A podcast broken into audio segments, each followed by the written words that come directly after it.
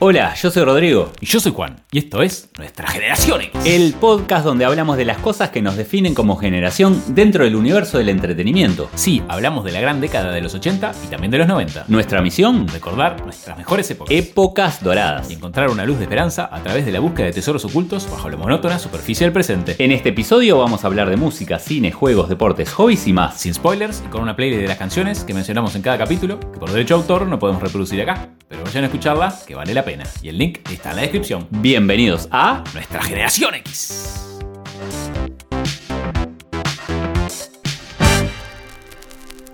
Hola Juan, ¿cómo estás? ¿Cómo estás, Rodrigo? Muy bien, muy bien. Seguimos acompañados por nuestro sponsor y colaborador, Odin Ideas. ¿Y en qué nos colabora? en todo lo relativo a Internet y el análisis de datos, para poder llegar a la mayor cantidad de gente y ampliar la familia de nuestra generación X. Eso mismo, empresa en la que creemos y utilizamos. Por supuesto. Por más información, Odinideas.com, inteligencia artificial para potenciar tu negocio. Machine Learning, ciencia de datos. Música retro.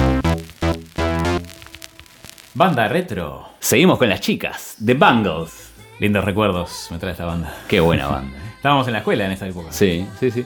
Es una banda de pop formada en 1981 en Los Ángeles, California, por dos hermanas, Vicky y Debbie Peterson, y Susana Hoffs, que ya venían del ambiente musical. Se formaba medio de rebote. Susana pone un anuncio en la revista The Recycler y recibe respuesta únicamente de Annette Zilinskas. Al mismo momento, una muchacha, Lynn Elkine, que era compañera de casa de una de las hermanas Peterson, pone otro anuncio en la misma revista de clasificados. Sí, confluyen en la misma banda gracias a su amor por los Beatles. Algo poco común en esa época. Sí. Habían colocado los anuncios separados. Hoff llama a Elkin, pero atiende Vicky Peterson. Y gracias a su mutuo amor por los Beatles, termina ella uniéndose a Hoff en vez de Lynn Elkin. Arman una banda llamada The Colors, compuesta por Susana Hobbs, En vocales y guitarra. Vicky Peterson, También en vocales y guitarra. Debbie Peterson Vocales y batería. y Annette Zilinskas. Vocales y bajo. Sí, esta es la formación que existe hoy en día, ¿no? De luego de varias idas y venidas. Al poco tiempo pasan a llamarse The Bangs o Los Flequillos y empiezan a formar parte de la movida musical conocida como Paisley Underground. Graban un primer sencillo con las canciones Getting Out of Hand y Call on Me y firman con Faulty Products, una de las discográficas de Mike Copland. Sí, productor de The Police. Debe ser algún pariente de Stuart Copeland, capaz. Y capaz que sí. R.E.M., Berlin, Fine Carnivals y otros. Un grande, ¿no? Se ve que sí. Graban un sencillo de Real World y se enteran a último momento que Desafortunadamente, el nombre de The Banks ya estaba tomado, por lo que tuvieron que cambiarlo. Le sacaron el D y le agregaron un par de letras, que quedó Bangles. su primer EP sale con el nombre Bangles y bajo un nuevo sello discográfico de Copeland, International Record Syndicate. En este momento y antes de que tuvieran éxito, Zilinska se va con otro proyecto y la reemplaza a Michael Steele. ¿Te acordás? Bajista de Runaways. Sí, y una banda que estuvo, entre otras, a John Jett. Hmm. Originalmente era una banda de rock. The Bangles sonaba muy diferente cuando empezaron a tocar a principios de los 80. Las chicas, que todas tocaban instrumentos, estaban influenciadas principalmente por el rock de los 60. Su álbum debut, All Over the Place, sale en 1984 con Columbia Records y aparecen además como teloneras de Cindy Lauper en su fan tour. Y uno de sus mayores éxitos fue escrito por Prince, quien les ofreció una canción que había escrito llamada Manic Monday. Vamos a ya. quizá la recuerden. la canción fue un gran éxito para ellas, alcanzando el número 2 tanto en los Estados Unidos como en el Reino Unido. Donde solo se mantuvo fuera del primer lugar gracias a Kiss. Canción del propio Prince. Eso mismo.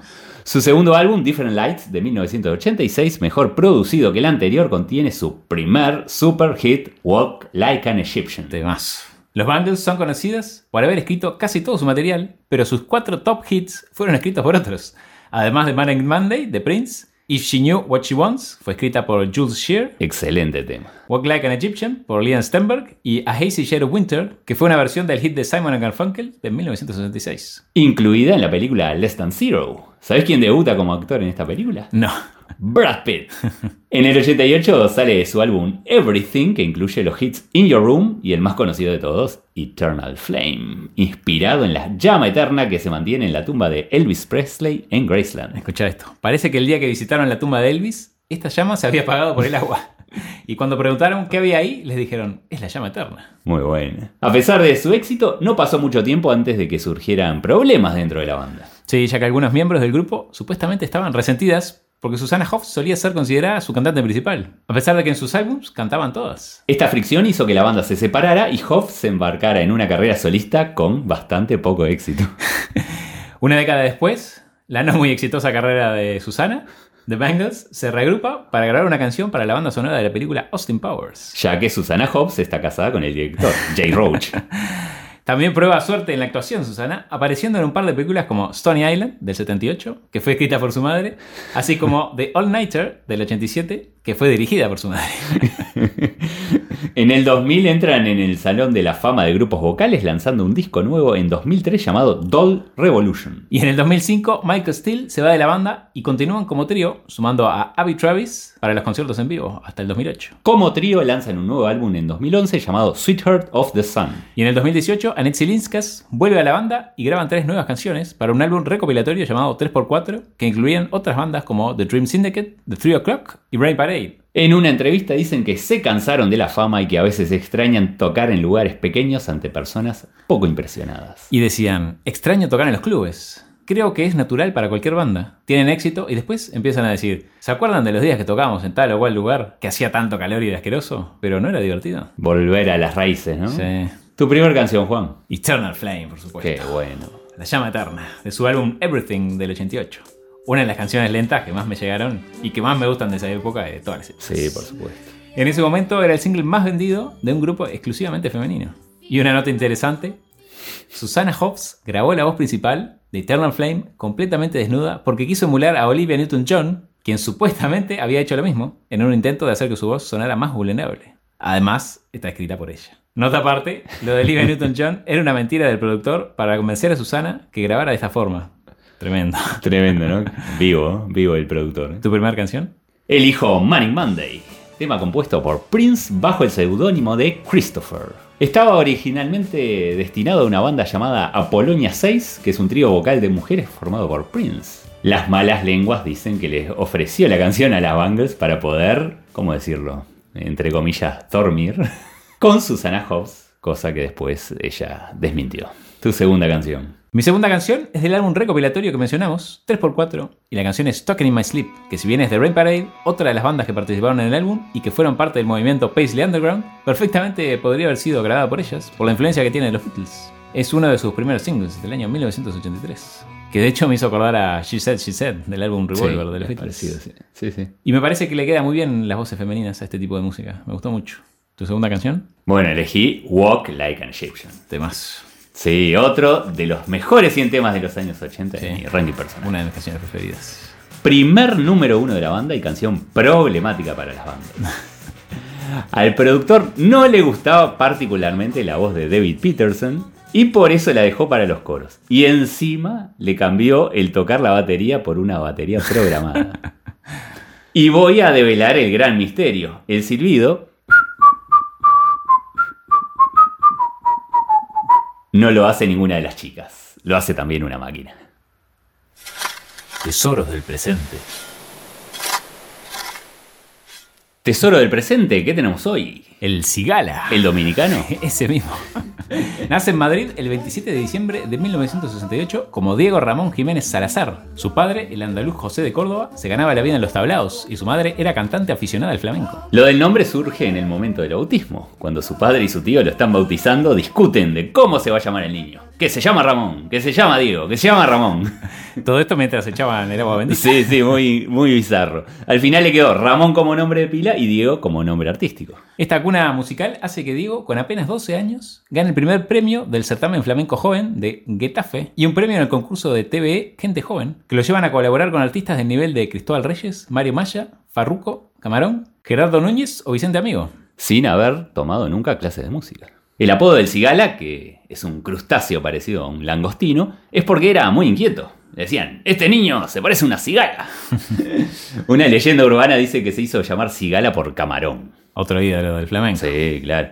Pero la realidad es que cuando se conocieron con Camarón, Diego ya era conocido como el Cigala. Se escapa de la casa a los 14 años para irse a trabajar a Japón. En 1997 arranca su carrera solista con el disco Undebel producido por David Amaya y con las guitarras de Antón Jiménez, David Amaya, Paquete y Tomatito. Y en el 2000 sale su segundo álbum, Entre Verete y Canasta, y un año después sale Corren Tiempos de Alegría, en el que colaboran Bego Valdés y Jerry González. Este último fue nominado a Grammy Latino como Mejor Álbum Flamenco del Año. Durante el 2002 gira por España y México junto a Jerry González, presentando el disco Piratas del Flamenco. Conquistando además ese mismo año el Teatro Real de Madrid y grabando un disco en vivo con el niño Josele. Luego edita Lágrimas Negras junto a Bebo Valdés al piano, logrando un éxito internacional que lleva a este disco a posicionarse en el top de las listas de ventas durante los siguientes dos años. Sí, las incorporaciones latinoamericanas son cada vez más evidentes en los discos del Cigala. En el 2004 consigue un Grammy, tres premios de la música, un premio Onda, cinco premios amigos, tres discos de platino en España y uno en Argentina, México y Venezuela. Bebo y El Cigala llenan los mejores teatros del mundo. Hmm. En 2005 decide retornar al flamenco para homenajear a Pablo Picasso. Maestros como Paco de Lucía, Tomatito, Raimundo Amador, José Mi Carmona y Jerry González ayudan a convertir a Picasso en mis ojos en disco de oro en España y Venezuela y ganador del Grammy Latino. En 2006 también recibe un Grammy al mejor video musical por Blanco y Negro, de Fernando Trueba, grabado para Lágrimas Negras. Y en 2008, junto a músicos cubanos y españoles, revisita boleros, coples y tangos lanzados en el álbum Dos Lágrimas. Y en el 2010 viaja hasta Argentina para grabar Sigale Tango, una grabación en vivo con un repertorio basado en el tango argentino. Culmina el 2010 logrando el disco de oro en Colombia y Argentina, por cuarta vez el prestigioso premio Lunas Mexicano y el Grammy Latino a Mejor Álbum de Tango. Y en 2013 llega Romance de la Luna Tucumana, interpretando canciones del folclore argentino, junto a Diego García, Adriana Varela y Mercedes Sosa, Mm, logrando pa. en su primera semana el disco de oro en España y volviendo a ganar el Grammy Latino a Mejor Álbum de Tango. Ese mismo año el Cigala se instala en República Dominicana, mientras preparaba un nuevo disco de flamenco. Al año siguiente recibe muy contento la nacionalidad dominicana, pero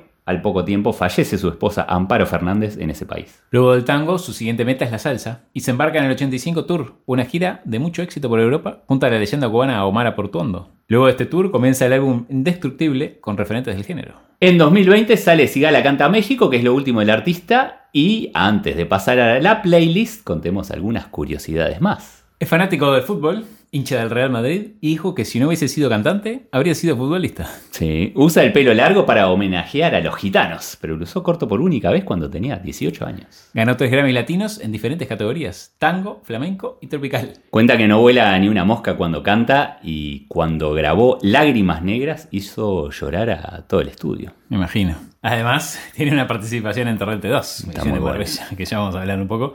Y en el doblaje de las películas como Toy Story 3. En el primer ensayo en Buenos Aires para grabar su primer disco de tango, alquilaron una casa en la calle Corrientes con Calamaro, Juanjo Domínguez y otros artistas. Dice que el primer día cayó granizo y perforó el techo de la casa. Calamaro le dijo, esa es la energía que vos trajiste. y el cigala pensó, si arrancamos así, ¿cómo será el resto? ¿Tu primera canción? Elegí el tesorillo, que es un tientos. Los tientos son un palo del flamenco, un estilo musical de canto y baile andaluz. Del disco esencial del año 2016. Es un tema con Paco de Lucía, donde se escucha la guitarra de este autor que ya hemos nombrado en otro episodio. El episodio 6 con Brian Adams. Ese Una- mismo. Una bestia. Esto es flamenco puro. Tu primera canción. Entre Vereta y Canasta, la primera canción de su primer disco, que lleva el mismo nombre que la canción, del año 2000. Y esta es la canción que aparece en la famosa escena de Torrente persiguiendo a la anciana gitana para quitarle la cartera. Al final de la escena aparece el cigala amenazando a Torrente. Es muy graciosa esta escena. Y bueno, esta, esta canción está ahí, en esa, en esa Una película excelente además. Sí. ¿no? No hay mucho que decir de esta canción. Flamenca hasta el tuétano. Y como ya lo dije antes, me encanta el flamenco. ¿Tu segunda canción? Elegí, bueno, yo por el lado del tango, El día que me quieras. Del disco Cigala y Tango del año 2010, disco ganador del Grammy Latino al mejor álbum de tango. En este disco lo acompañan además de sus músicos habituales Andrés Calamaro, Néstor Marconi y Juanjo Domínguez. Tú sabes que lo vi muy respetuoso con el tango, a mí que me gusta mucho. Él cuenta que su idea no es cantar como Gardel, para eso ya está Gardel. Él lo que hace es interpretar los ritmos a su manera, incluyendo al flamenco. Sí, muy bueno. Y como tema, el día que me quieras me encanta en todas sus versiones, ¿no? Eh, son espectaculares. Acá no me puedo despegar de mi amor por el tango. ¿Tu segunda canción? Lágrimas Negras, del disco Lágrimas Negras del 2003, en colaboración con Bebo Valdés. Es una versión de la clásica canción del cubano Miguel Matamoros, de 1931, mezcla de son y bolero. Es buenísima. El sonido cubano en el piano de Bebo le da un contraste muy interesante al canto flamenco de Cigala. Si bien ambos estilos son melancólicos, mientras el flamenco es dramático y trágico, el cubano es más romántico y sosegado. Además, al agregarle un saxofón, lo moderniza. A diferencia de la versión original, le dejan el famoso estribillo solo para el final, a modo de clímax. Bueno, contarte que yo lo vi en vivo. ¿Tú lo pudiste ver? No, no, no. Es un espectáculo que vale la pena. Me imagino. Para Me todos imagino los que que sí. puedan eh, verlo en vivo. Bueno, y si no, escucharlo en sus discos. La verdad, a mí es un artista que me encanta. Bueno, vayan a escuchar la playlist, que vale la pena. Hobbies y deportes retro. Deporte retro, ¿qué traemos hoy? El cricket. Un deporte bastante desconocido para nosotros, pero es uno de los más practicados en el mundo. Cierto, y justamente por eso lo traemos. Es el deporte más visto por televisión en el año 2020. Partidos entre India y Pakistán han sido vistos por más de mil millones de personas por televisión. Impresionante. No hay otro deporte que se le acerque. Por ejemplo, el clásico del fútbol español entre el Real Madrid y el Barcelona, que está en segundo lugar, fue visto por 650 millones de espectadores. Lejos. Lejísimos. Sí. Mi primo que es australiano siempre me comenta que allá el cricket es uno de los deportes más grandes. Sí, sí, sí, sí. Bueno, contamos un poco. El cricket es un deporte de bate y pelota, Similar al béisbol. ¿sí? donde se enfrentan dos equipos de 11 jugadores. Originario de Inglaterra, se hizo popular en los países del Commonwealth. En la India es un deporte de masas. No es claro el origen del deporte, pero la mayoría de las investigaciones apuntan a que fue un juego inventado por niños de las comunidades de Kent y Sussex en la Edad Media. Aunque existían datos de un deporte llamado Craig, practicado por el príncipe Edward de Nowden en el año 1300. Ya para el año 1550 se jugaba en algunas escuelas de Inglaterra, pero el primer registro oficial de un partido de cricket data de 1597. También se dice que el cricket, o grillo, se originó gracias a pastores ingleses que desarrollaron el juego para jugar mientras cuidaban sus rebaños. Hoy en día es conocido como el pasatiempo nacional de Inglaterra. Fue proscripto en los tiempos de los puritanos, ya que los partidos se desarrollaban los domingos, algo considerado profano. Hmm. Sobre todo si habían actividades relacionadas con apuestas. Sí, seguramente era esa. Seguramente. En un partido de 1646 quedó registrado que multaron a los que no fueron a la iglesia por ir a jugar al cricket.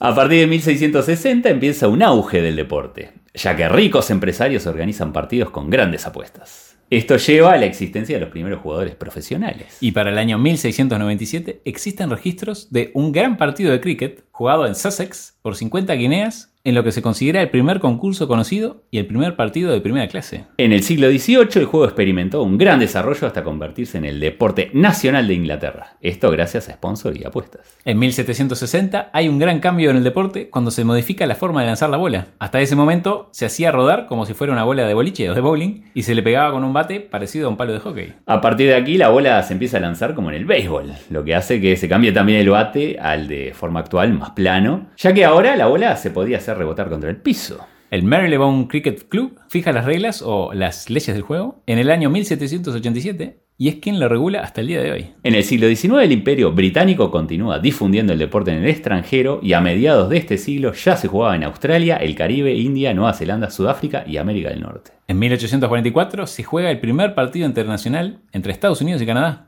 En realidad el partido se conoció como Estados Unidos de América contra la provincia ¿En del? Imperio Británico de Canadá. Ganó Canadá por 23 carreras y se jugó durante 3 días. El primer día acudieron entre 5.000 y 20.000 personas con un estimado de 120.000 dólares en valor de las apuestas. El cricket fue un deporte popular en Estados Unidos desde 1834 hasta 1914, formándose clubes en todos los estados, llegando a más de mil. El primer torneo interuniversitario de Estados Unidos fue un torneo de cricket.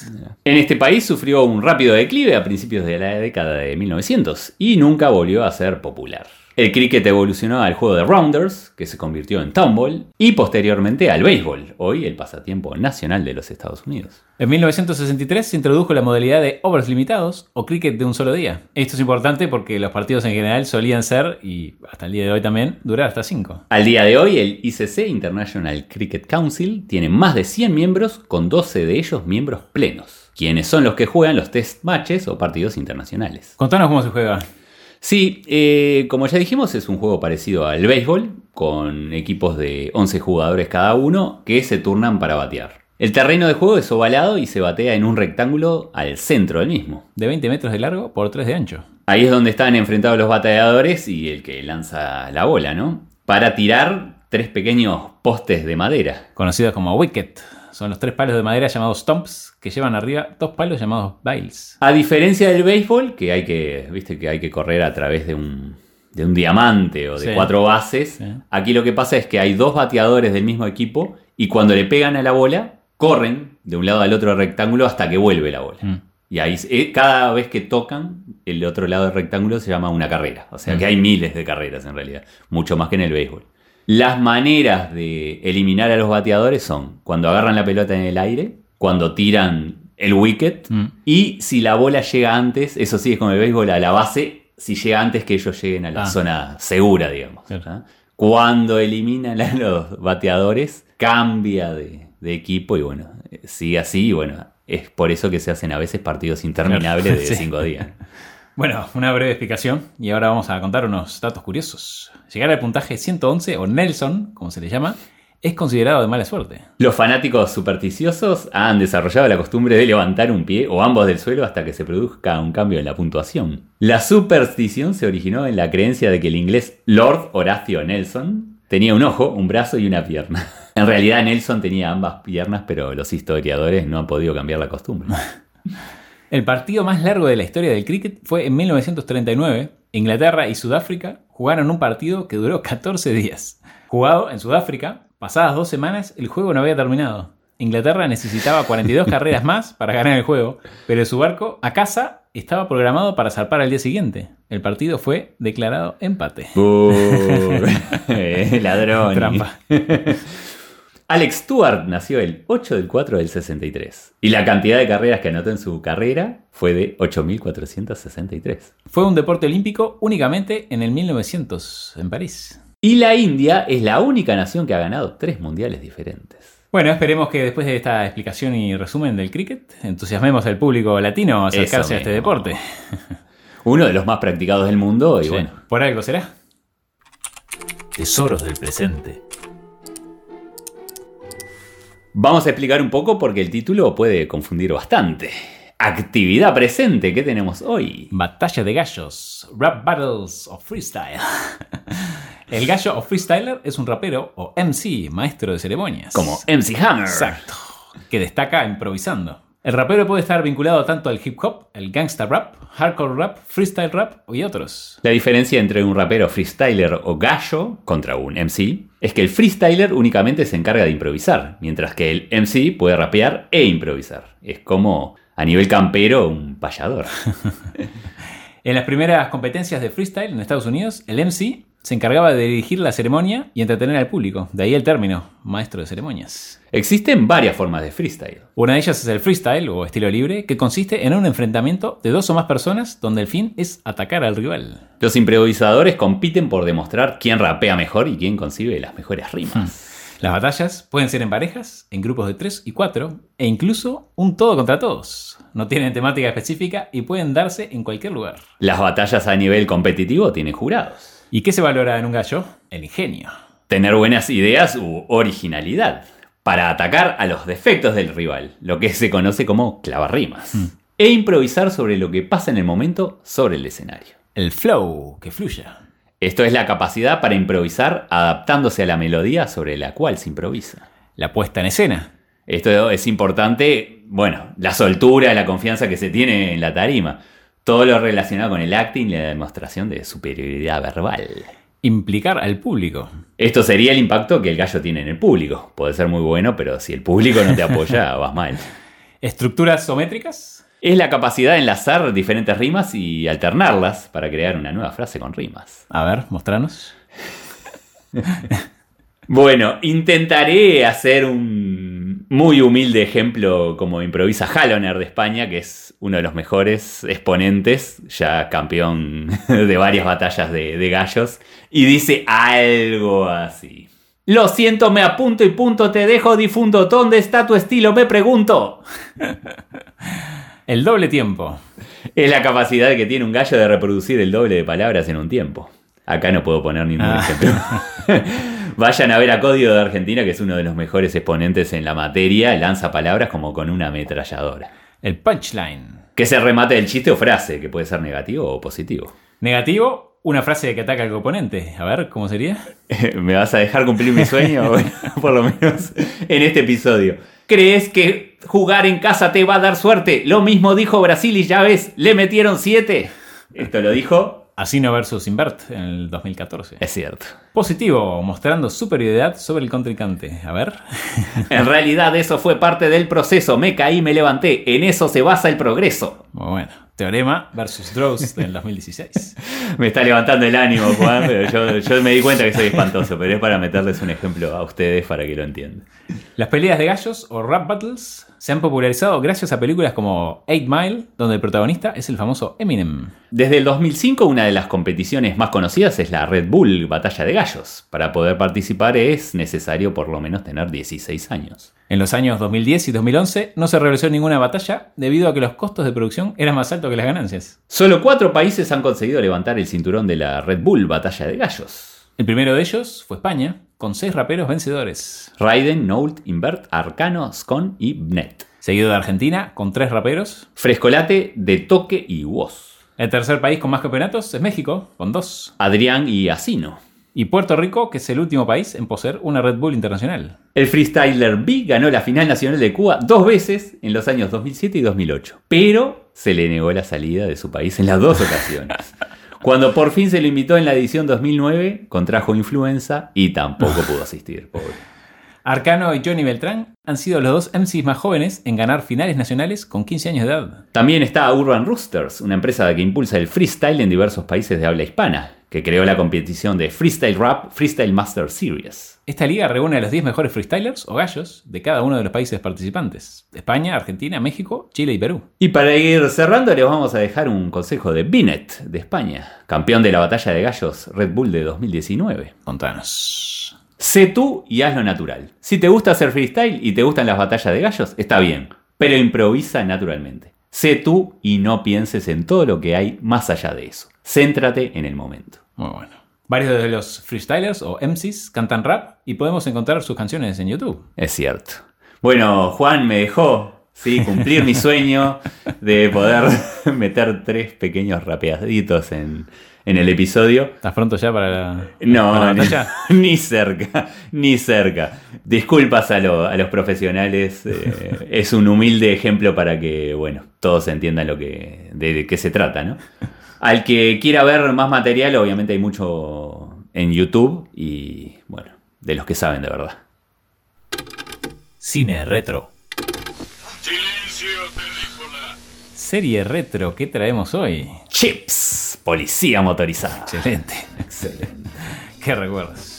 Chips era una serie de televisión de drama criminal estadounidense creada por Rick Rosner, emitida originalmente por NBC desde el 77 al 83. Duró 139 episodios en 6 temporadas. Trata de las peripecias de dos oficiales en motocicleta de la patrulla de caminos de California. CHP, California Highway Patrol. Chippy es el lunfardo que se usa para los policías de esta fuerza. Se dice que Rick Rosner, el creador de la serie, trabajaba para el departamento del sheriff del condado de Los Ángeles y durante una pausa para el café, en un turno de patrulla, vio a dos jóvenes oficiales de la CHP en motocicleta, lo que le dio la idea de esta serie. En realidad, los oficiales de la California Highway Patrol no andan de a dos. Se hizo más que nada por el bien de la serie. Sí, sería medio aburrido uno.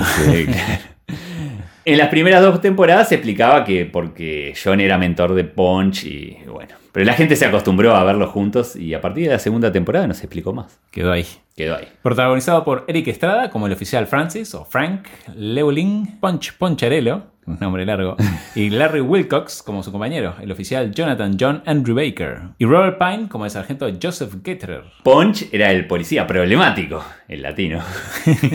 y John el policía sensato que trata de mantenerlo fuera de problemas con el sargento. Hoy sería impensado eso. policía bueno, policía malo. Algo así, ¿no? Sí, sí. Estrada nunca había andado en motocicleta antes del show y de hecho no tenía ni licencia de conducir motos cuando empezó la serie. Además pasó tiempo entrenando en la California Highway Patrol para ver lo que era ser un oficial de policía. Tanto le gustó se ve que en el año 2016 juró como agente de la Reserva de Policía de Saint Anthony ante el alcalde de la ciudad a los 67 años. En la quinta temporada, Eric Estrada se declaró en huelga debido a una disputa sobre las ganancias de la sindicación. Como resultado, no apareció en siete episodios. Para este periodo fue reemplazado por Bruce Jenner, oficial Steve McLeish. ¿Y sabés quién es Bruce Jenner? Es un deportista que ganó la medalla de oro en el decatlón de los Juegos Olímpicos de Montreal de 1976. Pero en el 2015, y es más famoso por esto, cambió de sexo. Ahora se llama Caitlyn Jenner y es algo así como el padrastro de las Kardashian. Mira. Más famoso que nunca. sí. En principio el personaje de Eric Estrada iba a ser para un ítalo-americano y se llamaba Poncharelli. Cuando el actor de ascendencia puertorriqueña obtuvo el papel, le cambiaron la I por la O. Sí, le cambiaron la I por la O, pero sigue sonando de italiano igual. Esto tú sabes que fue un buen movimiento dejar Estrada, ya que además de ser uno de los primeros actores principales latinos de una serie estadounidense, es citado como uno de los primeros personajes positivos de un latinoamericano. A pesar de ser una pareja exitosa en pantalla, parece ser que detrás de cámaras Wilcox y Estrada no se llevan muy bien. Mm. Aparentemente Wilcox sentía que había un favoritismo hacia Eric, por lo que se pelea con los productores y no realiza la última temporada. Wilcox fue reemplazado por Tom Rayleigh, el oficial Bobby Nelson. Y por Bruce Penhall, un piloto de motocicletas que ganó el campeonato mundial de... Speedway. De 1981-82, como ya hablamos en otro episodio. Excelente. En 1988 se lanza Chips 99, una película secuela de la serie y hecha para televisión. Fue dirigida por John Casar y varios miembros del elenco original, como Frank Poncharello, regresan luego de una pausa de 15 años de Chips. Ahora en Netflix se puede ver Chips Reloaded, estrenada en el año 2017. Para ir terminando, vamos a contar algunas curiosidades más de esta serie, con música de película porno.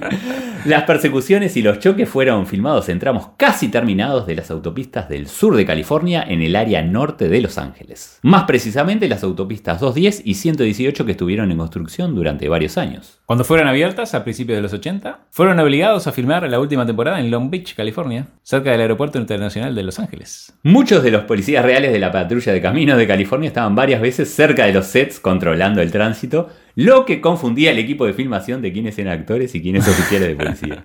De hecho, en la serie se utilizaban las mismas motos Kawasaki que la policía de ese entonces. Sí. En la mitad de la última temporada de Chips, el actor Tom Riley fue realmente arrestado por posesión de drogas y su papel fue eliminado.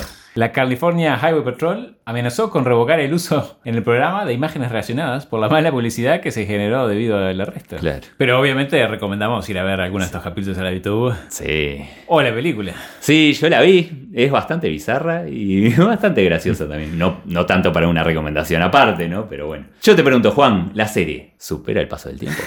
Bueno, si omitimos la música, Sí. con todos estos detalles detrás de bambalinas, Sí, yo creo que sí. Sí. Música, además, éxito en Japón. tesoros del presente. Cine contemporáneo, ¿qué traemos? Una película, El Ciudadano Ilustre. Buena película. Muy Me dio buena. escalofríos en algunas partes de ver esa realidad que de tan cerca que la tenemos no la podemos ver. Es cierto. Muy Tremenda. cierto. Tremendo. El Ciudadano Ilustre es una película argentina de comedia dramática del año 2016 dirigida por la dupla de directores Mariano Con y Gastón Duprat, directores también de El Hombre de Al lado. Fue la película seleccionada para representar a Argentina en la edición número 89 de los premios Oscar del año 2017. Cuento la trama un poco. Un escritor ganador del Premio Nobel de Literatura, que ha vivido en Europa durante cuatro décadas, acepta una invitación para recibir un premio en su ciudad natal. En Argentina encuentra similitudes y diferencias irreconciliables con la gente de su pueblo. Contemos también un poco de los actores. Oscar Martínez, actor y director de cine, teatro y televisión, lo podemos ver en, bueno, Tiempo Final, El Puntero, Relatos Salvajes, El Nido Vacío, Toc Toc. Y ganador como mejor actor en el Festival de Venecia por El Ciudadano Ilustre y mejor actor en el Festival de San Sebastián por El Nido Vacío. Sí, muy buen actor, ¿no? Daddy Brieva, miembro del grupo humorístico Los. Midachi. En televisión lo podemos ver en Gasoleros o El Puntero. Y en cine, en Cars, hace la voz de Mate o la voz de Isidoro Mirá. Cañones. No sabía. O la película 4x4. Actuó bastante bien en esta. Sí, en esta sí, sí, sí, está muy bueno el Un papel. poco creepy. ya van a ver si la van a... Sí, sí, sí. Andrea Frigerio, modelo y actriz, recordada por varias campañas publicitarias. En televisión, la serie Los Roldán trabaja recientemente en las películas Mi obra maestra y Rojo. Bonita como siempre.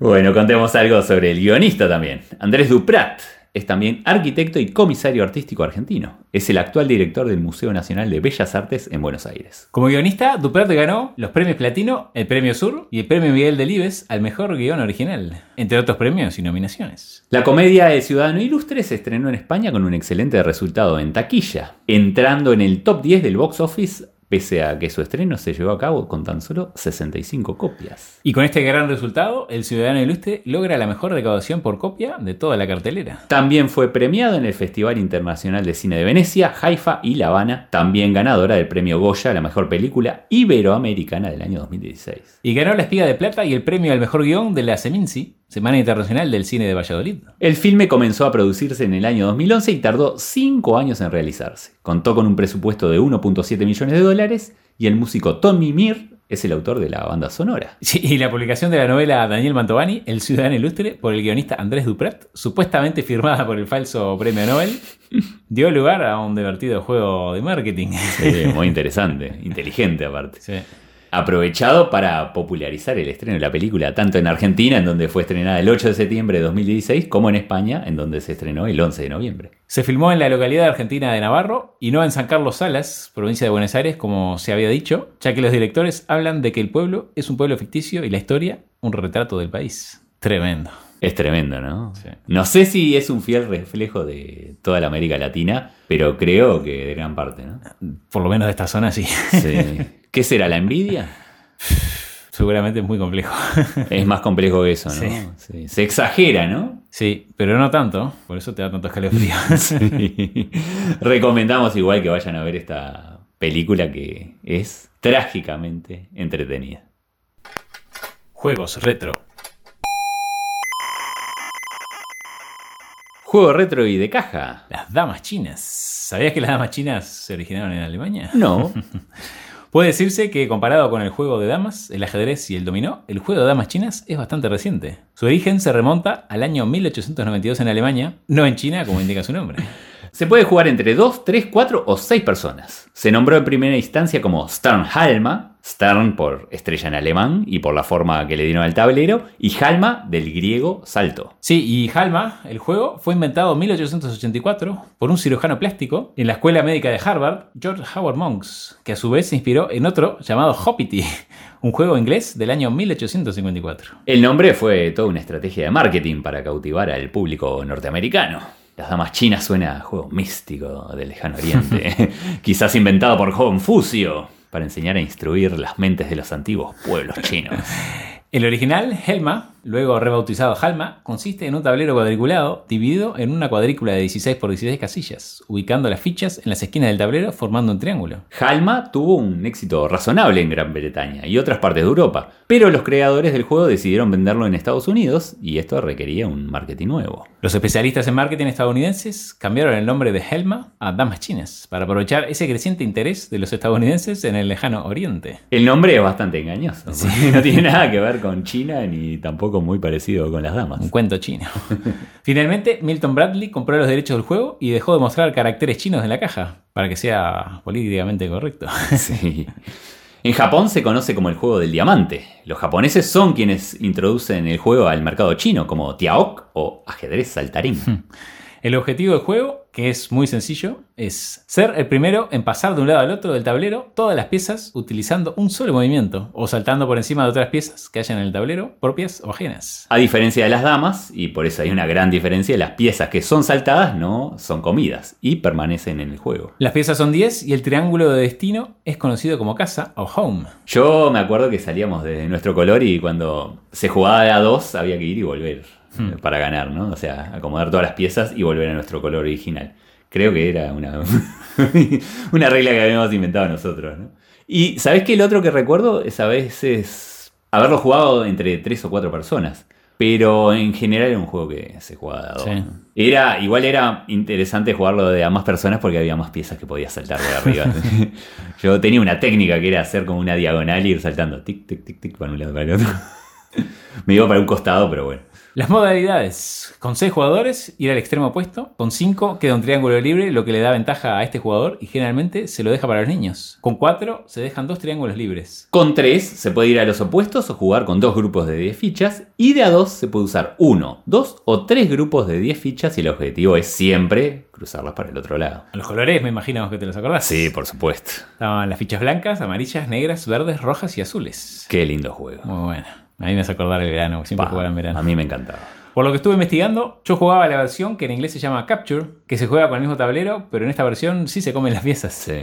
Podés comer fichas que estén solitarias saltando por encima de ellas y cayendo a su lado. Al final del juego gana el que más fichas ha comido. Y bueno, este es un juego que se puede comprar en caja o también un- en aplicaciones online. ¿no? Me imagino. A mí me trajo un montón de recuerdos porque yo era bastante fan de las damas chinas, Sí, sí, sí. jugaba bastante en casa. Y además lo lindo es que son partidas cortitas, se pueden Sí. jugar varias y bueno, es muy recomendable para el que no lo conoce, bueno, y para el que lo conoce ir a recordar tantas tardes de juego en casa. Sí. Tesoros del presente. Juego electrónico y contemporáneo. Infamous Second Son. Excelente juego exclusivo para la plataforma PlayStation 4. En este caso nos encasillamos un poquito con esto. Pero ya vamos a traer para otras plataformas. Infamous Second Son es un videojuego de género acción-aventura en tercera persona, no lineal, desarrollado por Sucker Punch Productions y publicado por Sony exclusivamente para la consola PlayStation 4. Fue presentado en el PlayStation Meeting el 20 de febrero de 2013 y fue lanzado el 21 de marzo de 2014. La historia. Delsin Rowe es un joven de 24 años de edad, artista de grafitis y joven delincuente. Un día, Delsin está escapando de la policía para cometer actos de vandalismo en un anuncio en donde aparecían su hermano Reggie, que es policía. Un graffiti que se hace con el joystick, está buenísimo. Sirve, el joystick sirve como lata, ¿viste? Como si fuera una lata de pintura. La agitas, cha, cha, cha, hace el sonido y todo, está buenísimo. Intentando escapar, Delsin llega a la casa comunal de su tribu, los Akomish, pero es sorprendido por Reggie, quien le reprende por el desperdicio de su vida. En ese momento, ambos son testigos de un accidente de un camión del ejército, el cual traficaba a prisioneros conductores, personas llamadas así por su habilidad de canalizar poderes. Conductores, entre comillas. Sí.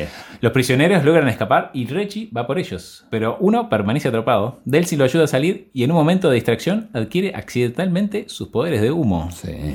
El parkour, que ya hablamos Sí. en otro episodio, En el episodio pasado. sí, es un elemento importante en el desarrollo. Sí, sí, sí. sí. Y los poderes que Delsin puede adquirir a lo largo del juego son El humo, la energía neón, capaz de absorberla de luces o lámparas. El video, capaz de absorberlo de antenas de televisión. Y el hormigón, que se obtiene casi al final del juego. Es jugada sobre una ciudad real, que es la ciudad de Seattle, Mm. en el estado de Washington. Una de las postales del juego es la Space Needle, la torre de Seattle, e incluso hay una parte del juego que se desarrolla en ella. El jugador puede elegir si es el héroe o el infame, pero esta opción puede ser revertida obteniendo karma bueno y viceversa. Su poder es el de recibir otros poderes al entrar en contacto con demás conductores. Sí, hay momentos en que tenemos que tomar decisiones, lo que nos lleva a que una historia vaya hacia un lado o hacia el otro. Esto es marca registrada de esta empresa de, de videojuegos. Contemos un poco por qué elegimos este tesoro presente. Y es que tiene unas características técnicas increíbles. Sí, sí, sí, sí. Trabaja el famoso actor Troy Baker, que ya hablamos de él en The Last of Us. Sí, sí, sí. Y en un montón de otros juegos. ¿no? Su cara tenía 168 marcadores puestos en el rostro, lo que originó 75 poses en alta resolución de su cara para las animaciones faciales. En la parte de las historias se le ven hasta las arrugas. No, no, es tremendo. Es tremendo.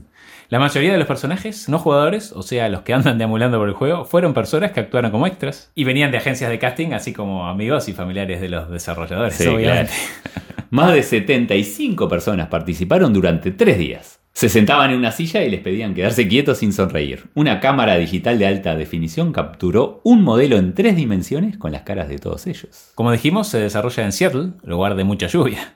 Y cada gota de lluvia está tratada por separado y utilizaron más de 30.000 diferentes. Una demencia. Increíble. No se me ocurría que hubiera 30.000 gotas distintas. Además, los bloques de habitación en el juego tienen 100 metros cuadrados, el mismo que en tamaño real. En la ciudad de Seattle. En ciertos momentos el personaje se parte en 11.000 partículas de, vamos a decir, eh, ceniza Entre comillas. antes de reformarse completamente. Esto incluye cuerpo y vestimenta. Se utilizaron 32 máquinas para los reflejos y ambientación de la luz en el juego. La cabeza del personaje Delsin está compuesta por 60.000 triángulos más 7.500 triángulos para la gorra. Impresionante. El rayo de humo que lanza el personaje tiene 1024 variaciones de sonido, por lo que es muy difícil que suene dos veces de la misma manera durante el juego. Tremendo. Tremendo, ¿no? El Adaptive Ambient System o sistema de ambiente adaptable permite a cada distrito tener su propia atmósfera de acuerdo a la hora del día, el tipo de clima o dependiendo de quién está controlando el distrito en ese momento. Bueno, para ir terminando, vendió más de un millón de copias en el noveno día después de su lanzamiento. Al día de hoy es uno de los juegos con mayor ventas en la PlayStation 4 y a junio de 2019 llevaba vendidas más de 6 millones de copias. Sí. Juan, tú no lo jugaste. No, pero con todos estos despliegues de tecnología, me viene muchas ganas de jugarlo. Es muy lindo juego. Lo tenés en PlayStation, ¿no? Sí, claro, por supuesto. Ya lo di vuelta. Bueno, ¿cuándo vamos a jugar esa partida? Cuando quieras, así Excelente. lo probás, porque el juego es impresionante, sonidos, gráficos, Hay que enchufarlo, me imagino, con unos buenos parlantes, ¿no? Sí, sí, todo o oscuro. auriculares, si no. pero- Todo oscura la habitación. Eso sí, debe sí. ser muy bueno. Y no es un juego tan nuevo para tener todas estas características. Mm. Así que, bueno, a los que lo puedan conseguirlo, muy, pero muy recomendable. Y así llegamos al final de este capítulo semanal número 13. Esperamos que lo hayan disfrutado tanto como nosotros. Pueden seguirnos en las redes y compartir este podcast con sus amigos. Les recordamos que hay una playlist de las canciones que mencionamos en cada capítulo, que por derecho de autor no podemos reproducir acá, pero vayan a escucharla, que vale la pena. Y el link está en la descripción. Muchas gracias por las 5 estrellas de iTunes, seguirnos y darnos like en Spotify y nos encontramos en 7 días. ¡Buena semana!